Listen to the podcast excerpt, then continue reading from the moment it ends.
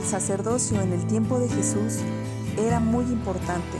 Su función era comunicar a los hombres con Dios. Hoy Jesús nos llama sacerdotes. Tenemos ese gran privilegio de conocer a Jesús de forma directa, sin intermediarios. Amigas y amigos, los invitamos a escuchar más de este tema en el podcast del día de hoy. Estamos ya en Hechos 6. Sean bienvenidos.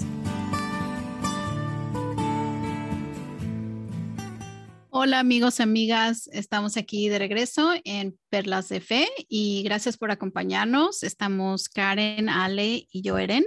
Y pues estamos eh, una vez más grabando, eh, pues les confesamos es un poquito tarde aquí en Toronto y bueno, algunas de nosotras estamos así un poquito con sueño, etcétera, pero nos estamos reanimando para la grabación.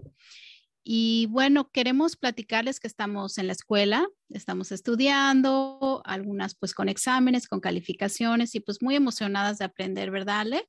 Tenemos este, pues retornos a la escuela, aunque ya somos adultas, seguimos aprendiendo y pues estamos muy animadas por eso. ¿Qué nos platicas, Ale, de eso?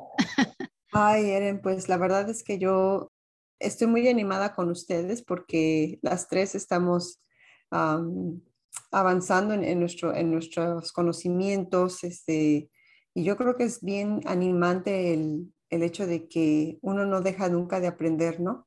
O sea, estamos, estamos creciendo en conocimiento y bueno, es una de, de, las partes que voy a hablar aquí esta, este día. Pues no quiero adelantarles mucho, así es que pues le damos la pauta a Karen para que ella empiece. Así es, Karencita, pues te dejamos, tienes la palabra. Muchas gracias, chicas qué animante lo que dices, Eren, de poder siempre estar aprendiendo y pues sobre todo no es la excepción todos los días estudiando la palabra de Dios que nos deja sabiduría y una manera de vivir increíble. Y justamente pues hoy eh, yo quiero compartirles que estamos grabando Hechos 6, ya estamos en la tercera temporada y quiero platicarles solamente un capítulo muy sencillo pero que cuando lo leí hizo en mí reflexionar algunos puntos muy básicos, pero no quería dejar de hacerlo. Entonces, dice el versículo 1, al multiplicarse los creyentes rápidamente, hubo muestras de descontento. Los creyentes que hablaban griego se quejaban de los que hablaban hebreo, diciendo que sus viudas eran discriminadas en la distribución diaria de los alimentos. Bien, nos habla aquí eh, Lucas, nos está platicando de que al haber más gente, más creyentes, había muchas muestras de descontento.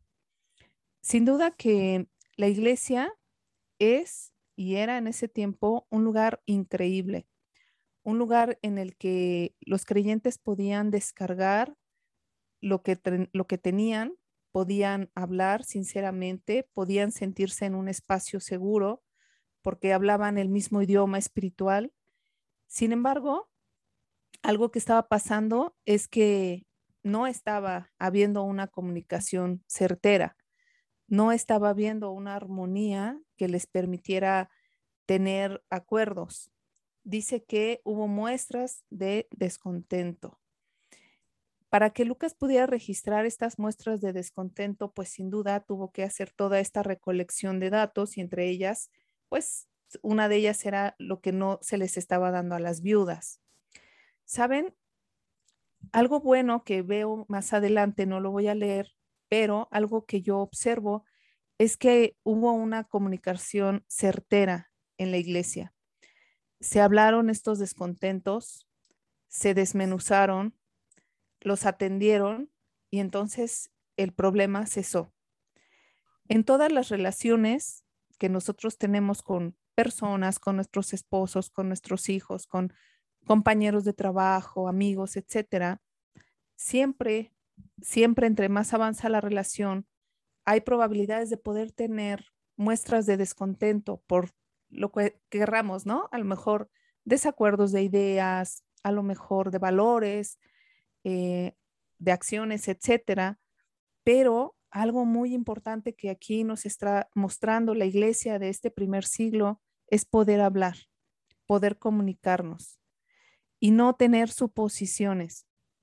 Algo que he aprendido en la misma iglesia es que las suposiciones son muy dañinas en las relaciones, porque he oído mucha gente decir, es que en la iglesia deben de entenderme, deberían de creer lo que yo estoy diciendo, deberían de saber cómo me siento. Si me ven que estoy triste, deberían de venir y hablar conmigo. o sea, hacemos suposiciones de cómo los demás eh, nos están viendo y entonces empieza a haber descontento de nuestra parte. Esto es un mal muy grave si no lo atendemos. Yo ya lo he vivido y ya se los he compartido en otras historias eh, y les invito a que vayan a ellas si es que eh, les interesa escuchar. De verdad es un mal muy grande si lo dejamos avanzar.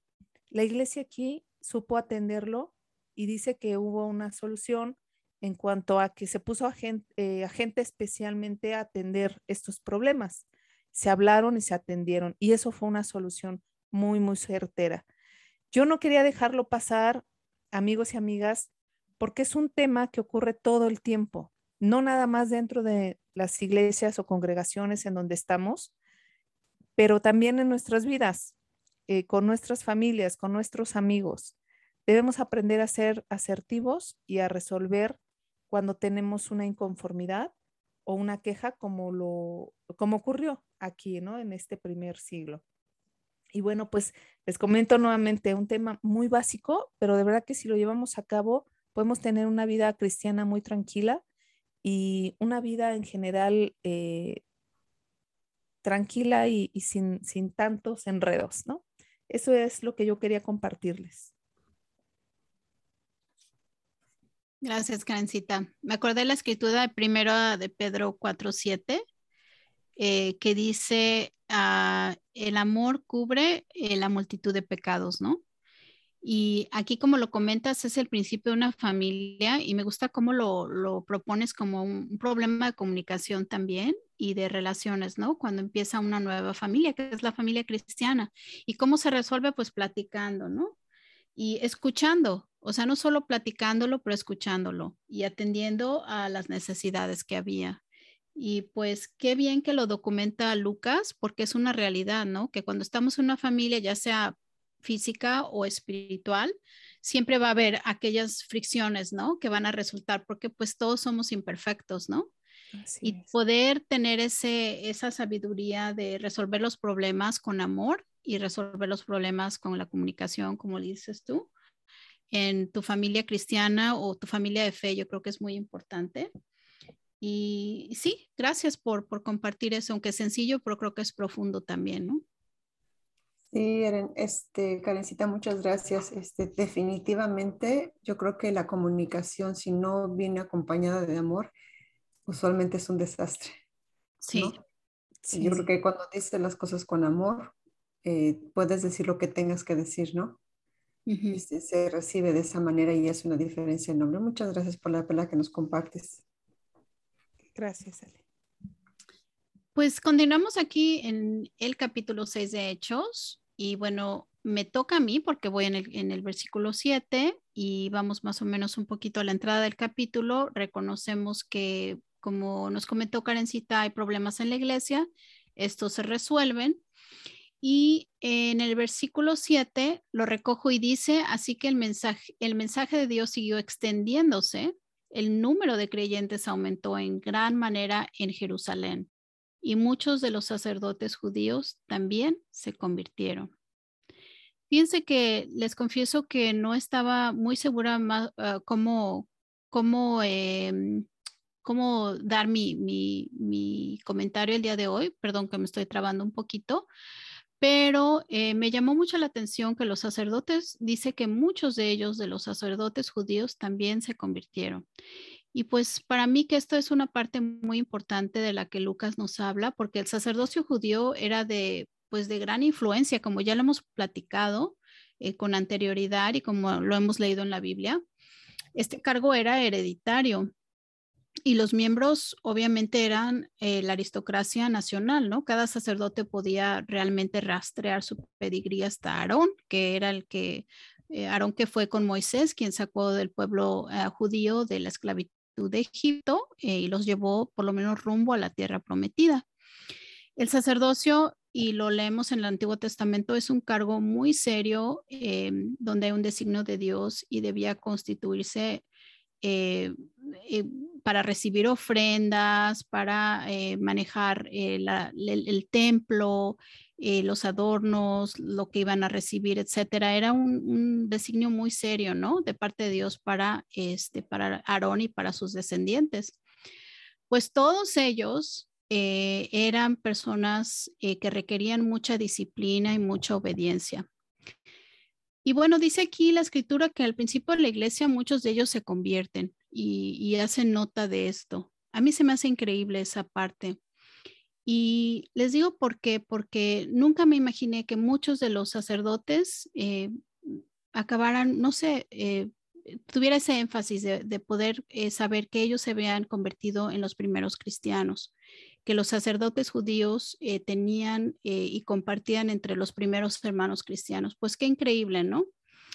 fíjense que una de las cualidades del sacerdocio es que no importa de dónde venía el sacerdote y qué, em, en qué calidad eh, financiera el sacerdote estuviera, ellos nunca perdían su estatus de sacerdote.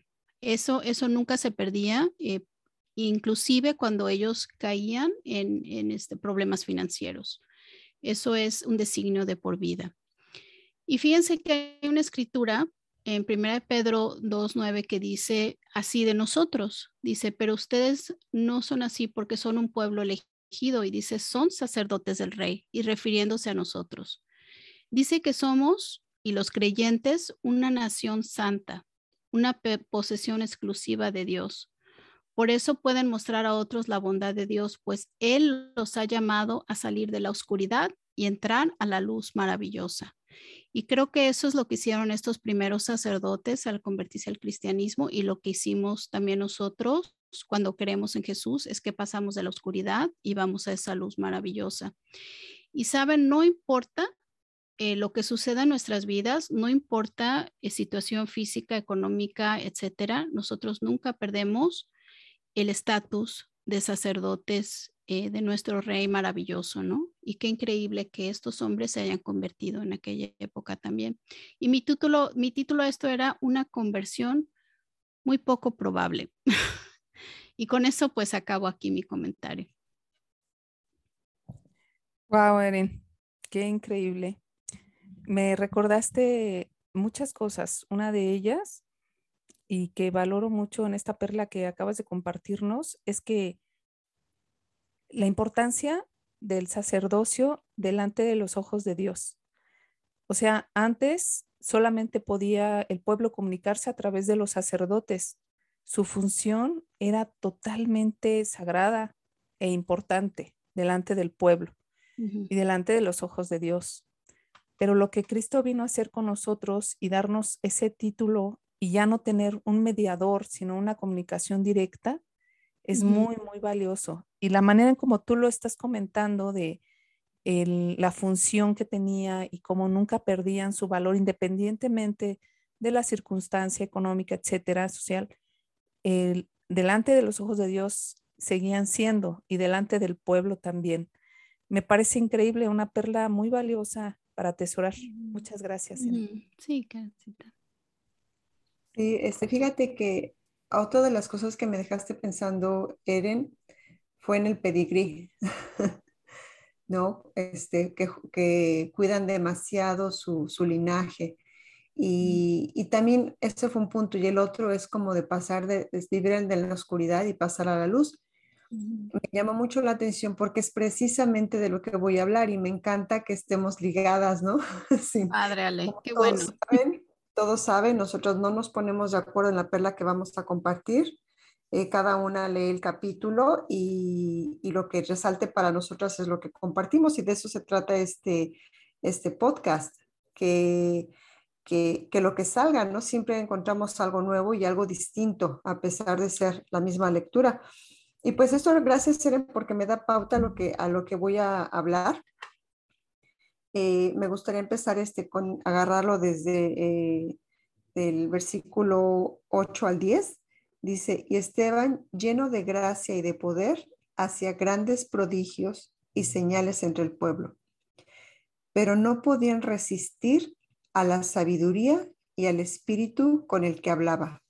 Bueno, aquí en la Biblia nos habla de que Esteban era un hombre que estaba lleno de gracia y de fortalezas. También nos dice que hacía grandes prodigios y milagros entre el pueblo. Y bueno, aquí alguien que tiene tanta sabiduría y tanta gracia no puede dejar de llamar la atención. Y la Biblia nos muestra cómo los líderes de la sinagoga trataron de tener disputas con él. O sea, pienso tanto en, cuánta sabiduría él tenía y gente con cuánto liderazgo intentaba contraatacarlo. Más adelante en el versículo dice, 15 dice, entonces, fijando en él los ojos, todos los del concilio vieron su rostro como el rostro de un ángel. Esa es la parte que a mí me llama mucho la atención, me encanta, porque recordemos que Esteban está lleno de sabiduría, hace grandes prodigios y, y encima de todo, su rostro resplandecía como el de un ángel. Esto me llevó a pensar que la sabiduría transforma todo nuestro ser, al grado de que nuestro rostro se puede convertir como el de un ángel.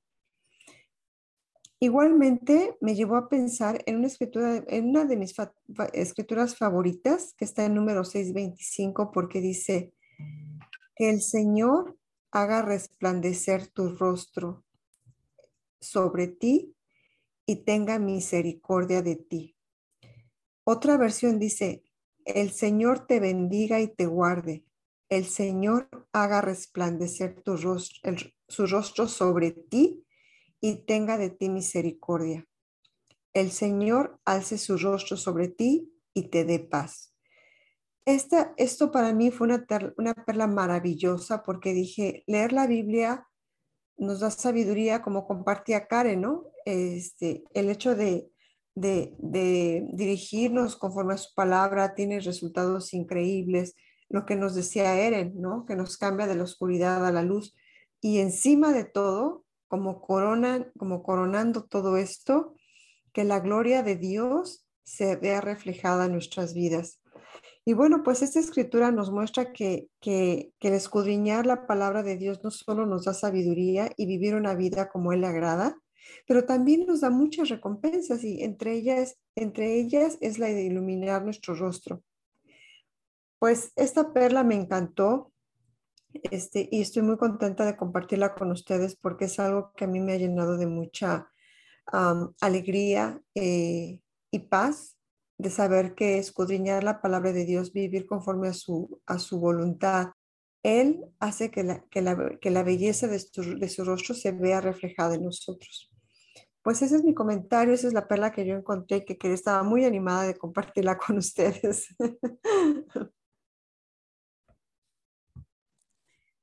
Gracias, gracias, Ale. Eh, estaba pensando en la imagen de Esteban. No hay como una fotografía, ¿verdad? Porque obviamente en ese tiempo no podían tener eh, plasmado algo como esto, pero, pero al estar registrado pienso cómo, cómo resplandecía el rostro y la personalidad de este hombre para que todo mundo lo viera, como comentas. Y digo, híjole, no, creo que yo nunca he visto un rostro así, la verdad, me imagino que debió ser sorprendente, pero con lo que hoy me quedo, Ale, es eh, lo que nos comentaba sobre la sabiduría sobre ti y haga sobre ti y te dé paz. Es que a veces pienso que la sabiduría se piensa que es como alguien que tiene mucho conocimiento y transmite a los demás, ¿no? Y comparte a los demás. Pero es que en, en realidad Aquí lo que entiendo es que la sabiduría es esa relación que tienes con Dios directa sobre ti y cómo te rescatas a ti mismo y te entregas a ti mismo a Dios. Y creo que esa es la responsabilidad de cada uno de nosotros. O sea, sí, por supuesto que la sabiduría no se puede esconder. ¿no? Y se derrama cuando tú hablas y alguien te escucha o escuchas a alguien con mucha sabiduría y dices, wow, ¿no? Pero creo que lo más importante de la sabiduría no es lo que le puedas transmitir a los demás, sino lo que tú haces con ella delante de los ojos de Dios. Así lo entendí eh, cuando estabas eh, comentando y bueno, yo me quiero quedar con esa perla, Ale. Sí, gracias. Sí, Ale, y me gusta mucho la descripción de Lucas, eh, me gusta cómo, cómo describe y, y, sale, ¿no? Eh, la sabiduría es reflejada en nosotros, ¿no? la, sabiduría de Dios que se refleja en nosotros y es visible para otros. Sí. Sí. Esa es la parte que, con la que me quedo, Ale. Gracias. No, gracias a ustedes. Pues amigos y amigas, llegamos al fin de este capítulo. Está muy rico. Les invitamos a que lo, nos escuchen en el siguiente capítulo. Les invitamos a que nos escriban a perlasdefe.gmail.com y también estamos eh, pues agradecidas eh, por los que nos escuchan. Les mandamos un saludo fuerte a las chicas que están en el WhatsApp de Perlas de Fe, buscadoras de perlas, que tenemos un grupo de chicas muy animadas también. Y bueno, finalmente acompáñenos en el siguiente capítulo. Gracias. Gracias por habernos acompañado a entender un fragmento de la Biblia en Hechos 6 Seguimos encontrando valiosas perlas a cada paso. Te invitamos a que nos envíes tus comentarios o te agregues a nuestro grupo de buscadoras de perlas. Nos encontrarás como Perlas de Fe y puedes escribirnos también a nuestro correo electrónico en perlasdefe.gmail. Hasta la próxima.